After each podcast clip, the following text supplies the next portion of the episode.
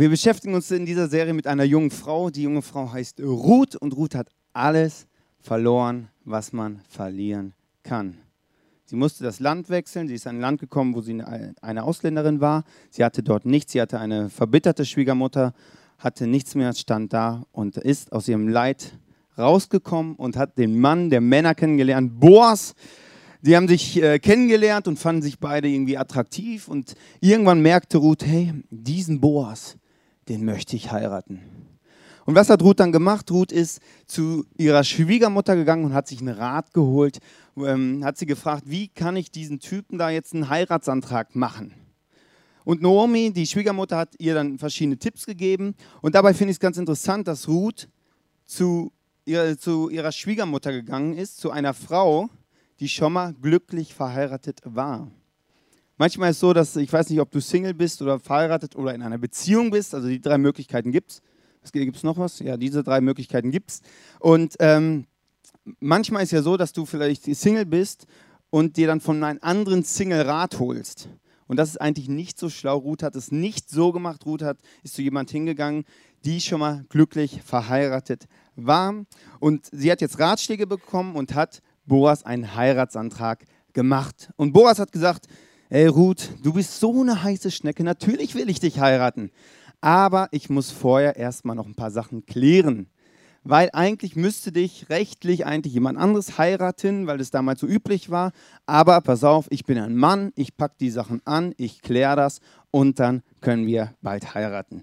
So wurde Ruth Boas Frau, er schlief mit ihr und der Herr ließ sie schwanger werden. Boas und Ruth heiraten und ich möchte kurz erklären, wie es damals, wie man damals geheiratet hat, wie so eine, oder heutzutage ist es im Judentum auch noch so, wie so eine jüdische Hochzeit abläuft. Ich habe euch ein Bild mitgebracht von einer Chuppa. Chuppa, ich weiß nicht, ob ich es richtig ausspreche, ist ein, ja, Chuppa. Ähm, und äh, unter dieser Chuppa geht das Brautpaar und verspricht sich ein Leben lang treu zu, äh, zu sein, sagt sich zu, dass sie jede Hintertür schließen, dass er bloß keiner abhauen kann. Wir Männer hauen ja manchmal ab. Sie schließen jede Hintertür und versprechen sich, ein Leben lang füreinander da zu sein. Unter die Chuppa. Und die Chuppa steht für den Schutz Gottes. Und dann wird die Chuppa genommen, wird über das Ehebett gestellt. Dann muss die ganze Hochzeitsgesellschaft raus. Dann machen die was in diesem Ehebett fragt Ehepaare, was man da machen kann. Dann, äh, wenn die fertig sind, kommt die Hochzeitsgesellschaft wieder rein und man feiert. Und das, das Interessante finde ich, ähm, alles passiert unter der Chuppa. Man, man vergibt sich das Ehrenwort unter der Chuppa und man wird dann auch körperlich eins unter diesem Schutz Gottes, unter dieser Chuppa. Und so, das war jüdisches Denken. Und immer wenn Jesus über Hochzeit gesprochen hat, hatte er dieses Bild im Kopf dass man unter dem Schutz Gottes heiratet. Und dieser Schutz Gottes ist eine wichtige Sache, wie wir gleich äh, feststellen werden. Ich habe eine Statistik gefunden, welche Ehen zur Scheidung führen. Hochinteressant. Also grundsätzlich wird jede zweite Ehe geschieden. Es wird aber nur jede vierte Ehe geschieden, wenn sie innerhalb eines Gottesdienstes geschlossen wird. Jede fünfzigste wird geschieden, wenn sie beide auch noch in die Kirche gehen. Und jetzt, wenn ihr noch mitarbeitet in einer Kirche, dann ist die Chance, weil, also da wird nur jede 1025. geschieden. Also wenn du mitarbeitest als Ehepaar in der Kirche, dann ist einfach, das einfach, du, Scheidung gibt es eigentlich gar nicht. Das ist einfach schon sicher. Also arbeitet alle hier mit. Und ich finde es hochinteressant, dass alleine schon, wenn du unter dem Schutz Gottes heiratest, wenn du bewusst dir das Eheversprechen vor Gott gibst, ist die Scheidungsrate schon mal 50 Prozent geringer. Allein unter diesem Schutz Gottes. Und der Schutz Gottes ist was sehr Entscheidendes. Und Boas und Ruth heiraten dort drunter, versprechen sich ein Leben lang beieinander zu bleiben. Und wenn du einmal verheiratet bist, bist du verheiratet, dann geht es nicht mehr zurück. Das Ding ist, wenn du jetzt einen Partner heiratest, oder auch vorher stellst du es vielleicht schon fest, dass du und dein Partner, ihr beide, bringt so einen Rucksack mit. Und in diesem Rucksack sind verschiedene Sachen. Zum Beispiel hast du Charaktereigenschaften, die sind positiv, dagegen hat dein Partner nichts. Aber dann gibt es auch Charaktereigenschaften, die sind, mm, nicht so positiv. Dann gibt es deine Art der Wahrnehmung, deine Art, wie du Entscheidungen triffst, das, was dich ausmacht. Und alles das ist irgendwie in diesem Rucksack drin. Und am Anfang, wenn du verliebt bist, dann siehst du die negativen Sachen nicht. Dann siehst du nur das Positive an der Frau, an Mann. Aber irgendwann, wenn man sich länger kennenlernt, spätestens wenn man dann irgendwann verheiratet ist, merkt man, in diesem Rucksack sind auch Dinge drin, die fordern einen ganz schön heraus. Man sagt ja grundsätzlich, Gegensätze ziehen sich an und ich glaube, dass das auch grundsätzlich so ist. Und es war bei ganz interessant, bei Ruth und Boas war es auch so. Ruth war Moabiterin, sie war arm und sie war verwitwet. Boas war reich, Hebräer und Single. Also völlige Gegensätze. Und am Anfang meiner Beziehung also fand ich meine Frau so interessant, so spannend. Und sie war ganz anders wie ich. Und ich dachte, boah, ist das toll.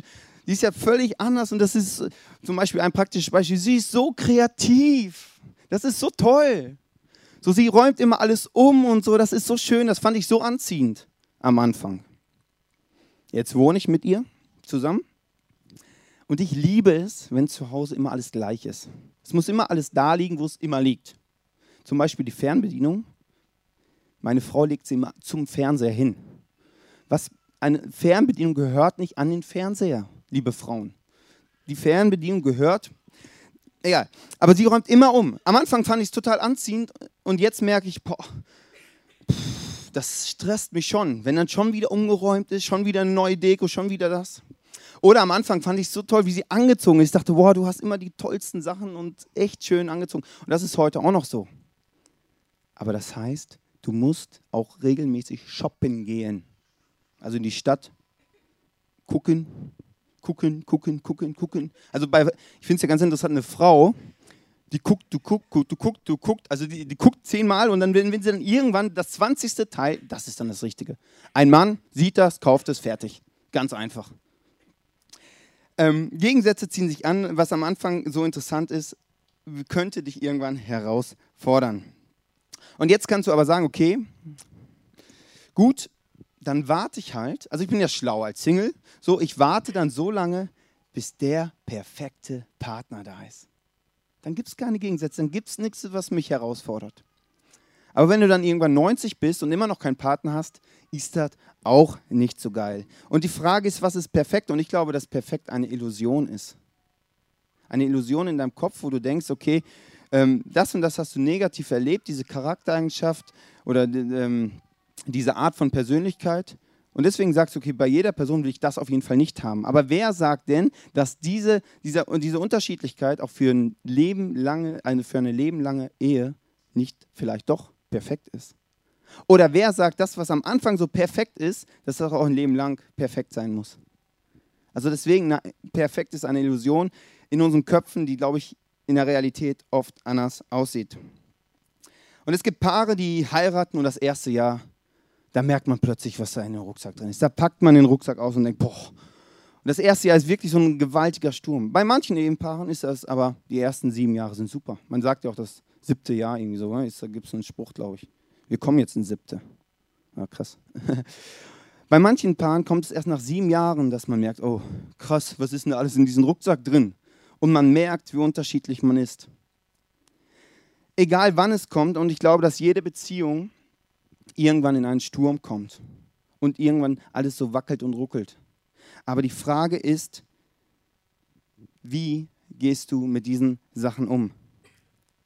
Wie gehst du mit, deinen, mit diesen Sachen um? In 1. Thessalonicher 4, Vers 4 steht, jeder soll mit seiner Ehefrau so zusammenleben, wie es Gott gefällt und auf sie Rücksicht nehmen. Das gleiche gilt auch für die Frauen. in einer guten Ehe braucht es immer zwei Personen, die immer und immer und immer und immer und immer und immer und immer und immer aufeinander zugehen. Und immer wieder sagen, okay, ich gehe einen Schritt auf dich zu.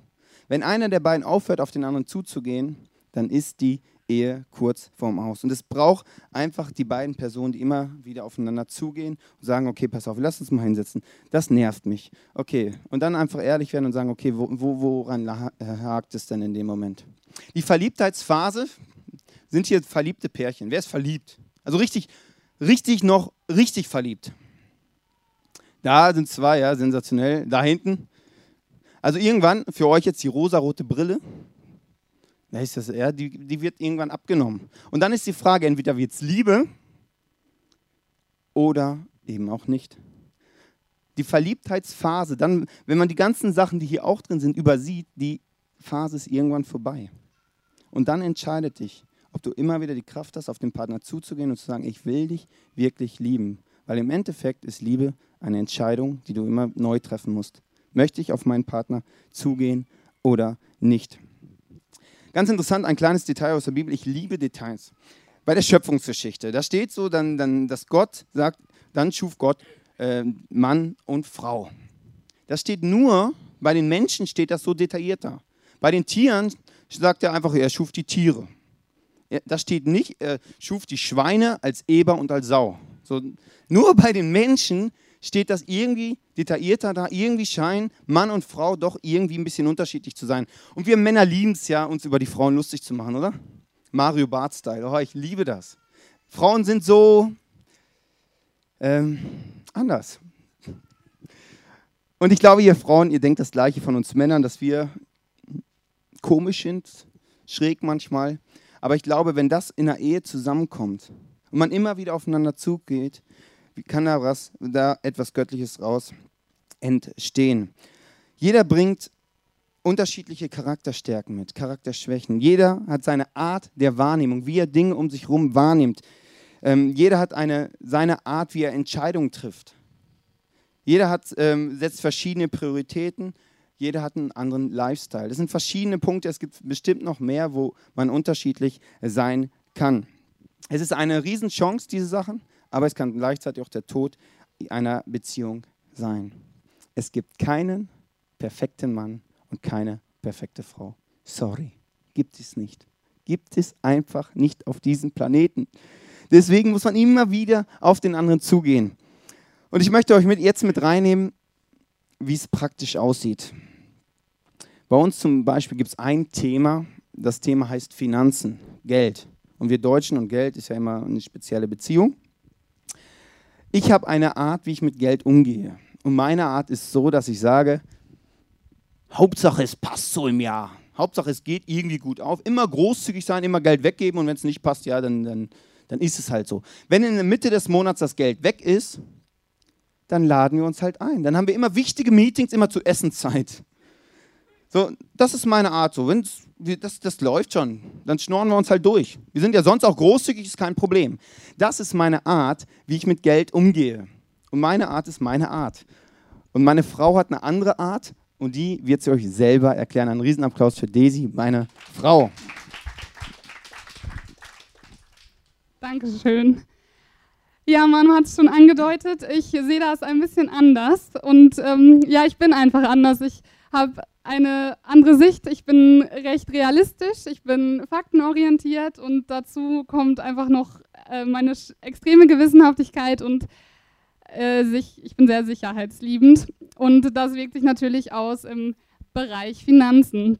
Und ähm, das bedeutet, mir ist wichtig, dass wir mit unserem Geld planen, dass wir ein Budget haben, dass der Überblick immer da ist, äh, was reinkommt, was rauskommt. Und es ist mir sehr, sehr wichtig, dass egal ob am Anfang, Mitte oder Ende des Monats, es wirklich passt. Und ja, das hat einiges an Konfliktpotenzial mitgebracht in unsere Ehe. Und ähm, ja, es ist die Frage, was wir damit gemacht haben. Und äh, es gab Konflikte, es gibt sie auch immer wieder, aber wir haben auch gelernt, dass ähm, es einen Umgang gibt, ähm, einfach den anderen so stehen zu lassen mit seiner Einstellung, anstatt ihn von, von der anderen Meinung überzeugen zu wollen und ihn verändern zu wollen. Und ja, da kam dann einfach diese, ähm, dieser Dreh, dieser Wandel von einer negativen Herausforderung in eine positive, nämlich es als Ergänzung zu sehen, als wertvolle Ergänzung und als äh, Chance, dass ähm, unsere Sicht wie, und unser Umgang mit Geld dadurch viel besser werden kann, wenn wir diese beiden Sichten zusammenbringen. Ähm, ja, um das noch ein bisschen praktischer zu machen, nehmen wir euch noch in eine andere Situation mit hinein. Äh, vor ein paar Wochen äh, gab es eine Situation, ein, ein schönes Ereignis. Das war der Geburtstag von meinem wunderbaren Mann und wir haben uns ein paar Wochen vorher darüber unterhalten, was er sich vorstellt. Ich habe mir gedacht, ich habe Geburtstag, also ein paar Wochen, das ist schon länger her. Ist schon ein Monat, also ihr müsst mir nicht gratulieren. Schenken geht noch. ähm, auf jeden Fall habe ich gedacht, okay, ich feiere den Geburtstag und wer kommt, der kommt einfach. Ich gehe zu Ikea, hole 60 Hotdogs, hole zwei Kisten Bier, alle sollen kommen. Wenn es leer ist, ist es leer. Das war meine Sicht und so dachte ich, feiere ich einfach mal Geburtstag. Ich dachte, okay, es ist sein Geburtstag, ich möchte, dass es so läuft, wie er sich das wünscht. Das macht man ja so beim Geburtstag. Aber dann habe ich gemerkt, äh, okay, es stresst mich total, das können wir nicht bringen. So, Freunde, was sollen sie denken? So geht man nicht mit seinen Gästen um. Und mir war einfach wichtig zu wissen, wie viele Leute kommen, wer kommt, was lieben die Leute zum, zum Trinken, zum Essen. Und ja, ich habe gemerkt, es geht so nicht. Und entsprechend habe ich dann angefangen zu diskutieren. Ja, diskutieren lieben wir Männer nicht unbedingt. Aber da habe ich gemerkt, okay, meine Sicht ist cool, aber recht einseitig. Also wenn jetzt zehn Leute kommen würden zu meinem Geburtstag, habe ich 60 Hotdogs, also entweder essen die sehr, sehr viel oder es bleibt was über. Ist auch nicht cool. Kommen 40 Leute, 40 Leute in unserer Wohnung, das geht nicht auf. Deswegen habe ich gemerkt, okay, ja, meine Sicht ist schon, ja, also ich mache es mir recht einfach, es kann gut kommen, aber habe ich gemerkt, hey, das ist gut, dass ich sie habe, eine andere Sicht. Und jetzt haben wir es irgendwie mittelmäßig gemacht, wie auch immer. Hat auf jeden Fall geklappt. Ähm, das sind so verschiedene Punkte, wo ihr merkt, man ist unterschiedlich, man hat unterschiedliche Sachen, bringt man mit in eine Beziehung. Man hat eine andere Art, Dinge wahrzunehmen, mit Dingen umzugehen. Und es sind Konfliktpunkte. Und dabei muss man sich hinsetzen und sagen, okay, was ist denn das Problem? Und dann einfach mal diskutieren und sagen, hey, okay, ich sehe das so, sie sieht es so und dann gucken, hey, wie gehen wir als Paar damit um? Und da heißt es immer wieder, einen Schritt auf den anderen zuzumachen. Zu reden, zu reden, zu reden, zu gucken, wo liegt, woran liegt das. Und ich glaube, wenn man das immer und immer und immer wieder macht, als Paar, kann das sehr, sehr lange gut gehen und wird eine glückliche Ehe, bis beide irgendwann mal sterben. Aber das ist immer wieder eine Herausforderung zu sagen, ich gehe auf den Person zu, weil ich glaube, jeder denkt von beiden, ich bin richtig. Und es stimmt auch. Aber zusammen muss man gucken, was macht man da. Ähm, was man noch in diesem Rucksack hat, ist seine Art, wie man den anderen liebt und wie man Liebe ähm, empfinden kann von dem anderen. Und das ganze Ding heißt also, es gibt, ist ein praktisches Tool, das heißt Fünf Sprachen der Liebe. Das ist recht, äh, gibt es sehr, sehr viele Bücher für, äh, von. Und da, dabei geht es darum, wie man sich geliebt fühlt und wie man dem anderen Partner Liebe vermittelt, wie man den anderen liebt. Und da gibt es Unterschiedlichkeiten und das muss man einfach wissen, weil es gibt nichts Schlimmeres, wie wenn du dann deinen Partner liebst und liebst und liebst mit deiner Art zu lieben und irgendwie kommt es bei ihm nicht an. Das ist ein Konflikt, das ist ein Problem. Es gibt fünf verschiedene Sprachen. Ähm, ich habe zum Beispiel die Sprache, der, ähm, der, die Liebessprache Geschenke, die vom Herzen kommen. Kleine Geschenke erhalten die Freundschaft. Das ist so das Motto davon. Ich liebe es, also ich bin nicht so derjenige, der gerne schenkt. Nur wenn er plötzlich was merkt und zufällig kommt was im Kaufhaus zu mir geflogen, dann schenke ich gerne. Aber jetzt aussuchen bin ich nicht so. Aber ich fühle mich geliebt, wenn Leute mir ein Geschenk machen, was, was ausgesucht ist und extra für mich, wo sich Leute Gedanken gemacht haben und wo Leute mich besser machen wollen, wo Leute an mir interessiert sind. Da war letztes Jahr ungefähr, haben wir, kam, wir haben montags ja unseren Eheabend, unsere Qualitätszeit und da kam meine Frau nach Hause und meinte, wir fahren jetzt zur Sparrenburg. Ich so, okay, äh, okay, kenne ich von ihr nicht. Normal setzen wir uns hin, trinken Kaffee und alles das mal ruhig. Aber sie sofort, lass uns losgehen. Dann waren wir da auf der Sparrenburg. Für alle Paare macht das. Geht jetzt bei dem, beim schön, wenn es ein bisschen wärmer wird, zur Sparrenburg, setzt euch auf die Mauer und, und seht ihn zu, wie die Sonne untergeht. Es gibt nichts Schöneres. Auf jeden Fall sind wir da angekommen. Plötzlich macht sie ihre Tasche auf, holt zwei Sektgläser raus. Ich dachte, wow, cool. Haben wir angestoßen mit Sekt. Und dann hat sie noch ein, ähm, ja, wie soll ich das jetzt sagen? Frauen verstehen das nicht, Männer verstehen es. Ein Playstation-Spiel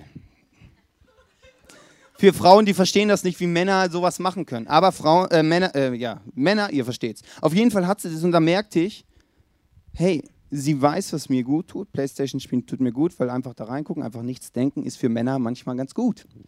Und dort hat sie einfach ein Geschenk für mich gehabt, wo ich gemerkt habe, hey, sie liebt mich, sie möchte mich unterstützen in meiner Art, wie ich bin, auch wenn sie das nie, nie, nie, nie selber so machen würde. Und das ist meine Art. Eine andere Liebessprache, die ich spreche, ist Zärtlichkeit. Umarmung, Streichleinheiten, Sexualität. Ich, das ist mir einfach wichtig. Das ist da, wo ich Liebe empfange. So, so, zum Beispiel sagen, ich liebe dich, ist mir nicht so wichtig. Für mich ist wichtig, dass man sich einfach mal Zeit hat für die Sexualität, Zeit hat für was man halt so macht. Ähm, und das ist mir wichtig und da fühle ich mich gewertschätzt, geliebt. Und da wird mein Liebesdank so dermaßen so gefüllt. Das ist meine Art, wie ich Liebe empfange. Und ich glaube, dass jeder Mensch einen Liebestank hat, der gefüllt werden möchte. Das waren natürlich noch nicht alle. Ich habe auch Liebessprachen. Und ähm, genau, eine Art und Weise, wie mein Tank gefüllt wird, ist äh, eine Liebessprache, die nennt sich Zweisamkeit. Zweisamkeit bedeutet Zeit, äh, sich bewusst äh, zu nehmen, um etwas zusammen zu tun, zu unternehmen, aber auch ganz besonders Zeit für Gespräche, für dafür, dass man sich erzählt, wie es einem geht, dass man echt Anteil und Interesse am anderen hat. Und genau, ähm, ich liebe es, wenn ich äh, nach Hause komme und das Erste, was auf mich wartet, äh, ist der Kaffee, der schon da steht und mein Mann, der dann da sitzt und ähm, nicht lange, aber kurz echt Zeit für mich hat und wir dann da sitzen und uns erzählen, wie der ähm, Tag war, wie es uns damit gegangen ist, was gut war, was schlecht war. Und ähm, es kommt vor, da ähm, sind wir nicht nur zu zweit, sondern zu dritt. Und das äh, heißt, es liegt neben meinem Mann sein iPad und dann ist er zwischendurch da immer beschäftigt und guckt da irgendwas. Und äh, das geht für mich natürlich gar nicht, weil ich dann nicht seine ungeteilte Aufmerksamkeit bekomme und äh, mich das einfach nervt und ähm, ja, er das dann auch merkt. Und äh, ein anderes Beispiel ist, wenn ich dann ihn frage, wie war dein Tag, ähm, wie geht's dir? Und er sagt das kleine, schöne Wörtchen gut und Punkt. Okay, dann sitze ich da, gucke ihn an. Ja, es ist schön, dass es ihm gut geht, aber es gefällt mir auch nicht, weil ich möchte natürlich mehr wissen. Das ist mir zu oberflächlich und zu platt und mittlerweile hat er das sehr gut gelernt und verstanden äh, und geht dann entsprechend darauf ein und äh, es wird länger und tiefer. Äh, eine weitere Sprache ist die äh, Sprache Lob und Anerkennung. Äh, da geht es einfach darum, dass Menschen, die diese Sprache sprechen, ihre, ihre Liebe, ihre Wertschätzung zeigen, indem sie Lob aussprechen, wertschätzen und auch ermutigen.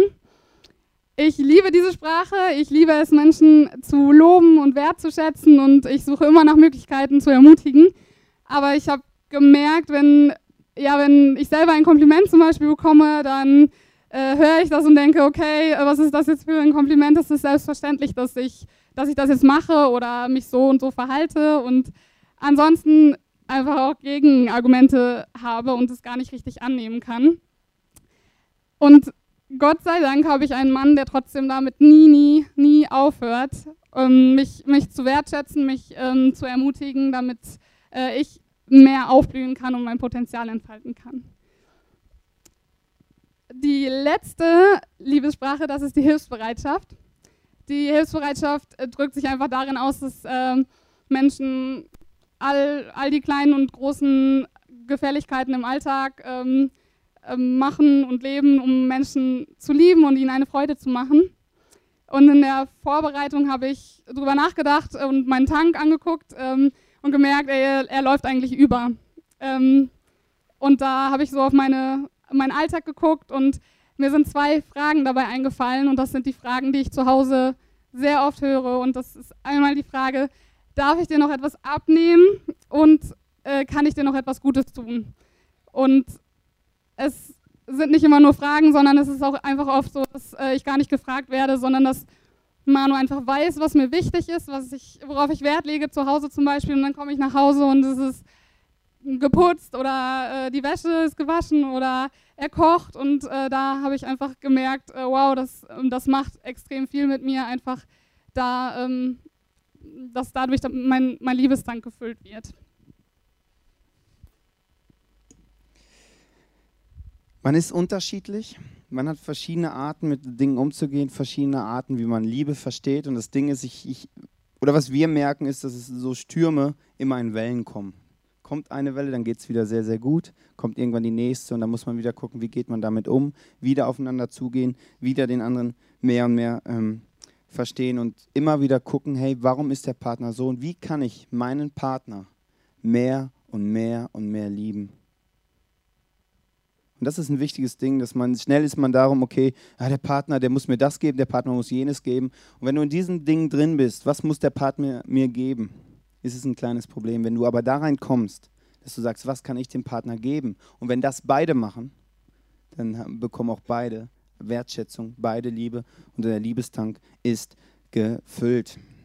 Es ist eine große Reise, ähm, die man antritt, wenn man heiratet. Und eine wichtige Sache habe ich gemerkt, dieser Schutz Gottes, diese Chuppa, das ist nicht irgendwie, okay, man macht sein Eheversprechen, Kirche, irgendwie gehört das dazu, sondern der ist sehr entscheidend in einer Beziehung. Weil ich merke, wenn, wenn wir nicht mehr können, wenn wir wissen, okay, jetzt, boah, jetzt ist der Konflikt wirklich groß, dann weiß ich, dass wir uns hinsetzen können und zusammen beten können und sagen können, okay, Gott, du siehst die Situation, mach irgendwas.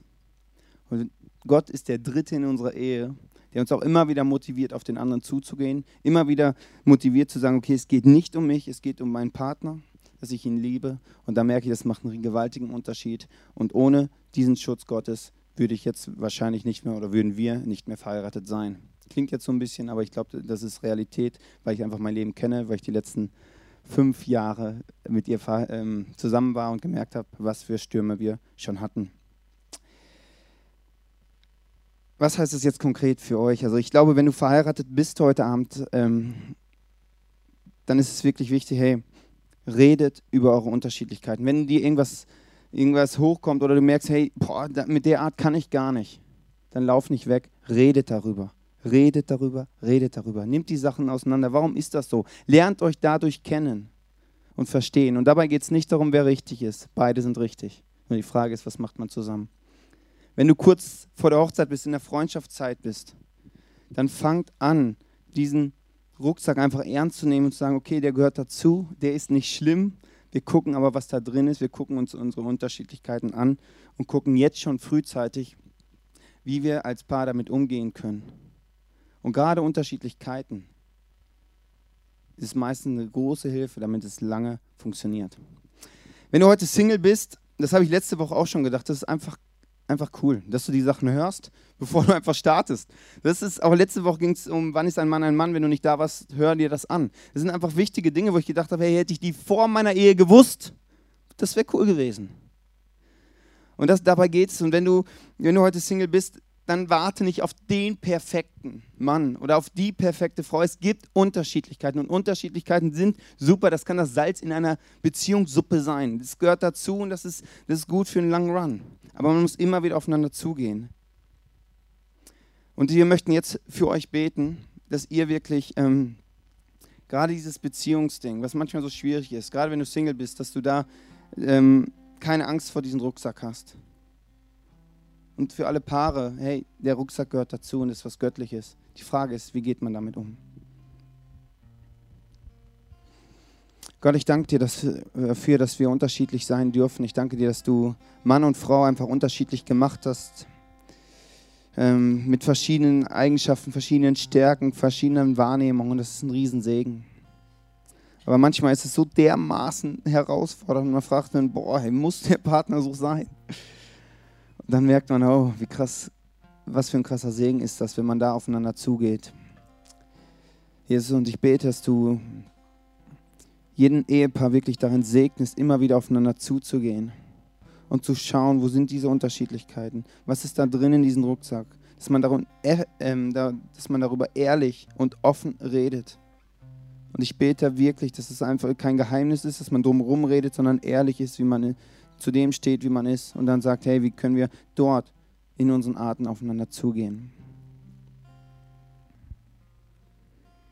Gott, ich danke dir für die Fähigkeit, ähm, die du uns als Menschen gegeben hast, äh, einander zu lieben. Und ich danke dir, dass es zu langweilig für dich gewesen wäre, wenn es nur eine Art geben würde und dass wir wirklich ähm, kreativ ähm, darin sind und werden können. Und ich spreche echt Segen aus, dass wir ganz neu ähm, uns damit beschäftigen und diesen Fokus bekommen, was, äh, wo wir und wie wir lieben können. Und ich bete, dass wir ähm, aufhören, nur immer uns selbst zu sehen, sondern dass wir auf den anderen schauen, dass das anfängt, ähm, auch wenn wir noch gar nicht in einer Partnerschaft sind, dass, dass es einfach bei, bei Freunden ähm, anfängt und wir einfach ähm, da, da Liebe austeilen, so gut wir können und einfach damit Menschen was Gutes tun.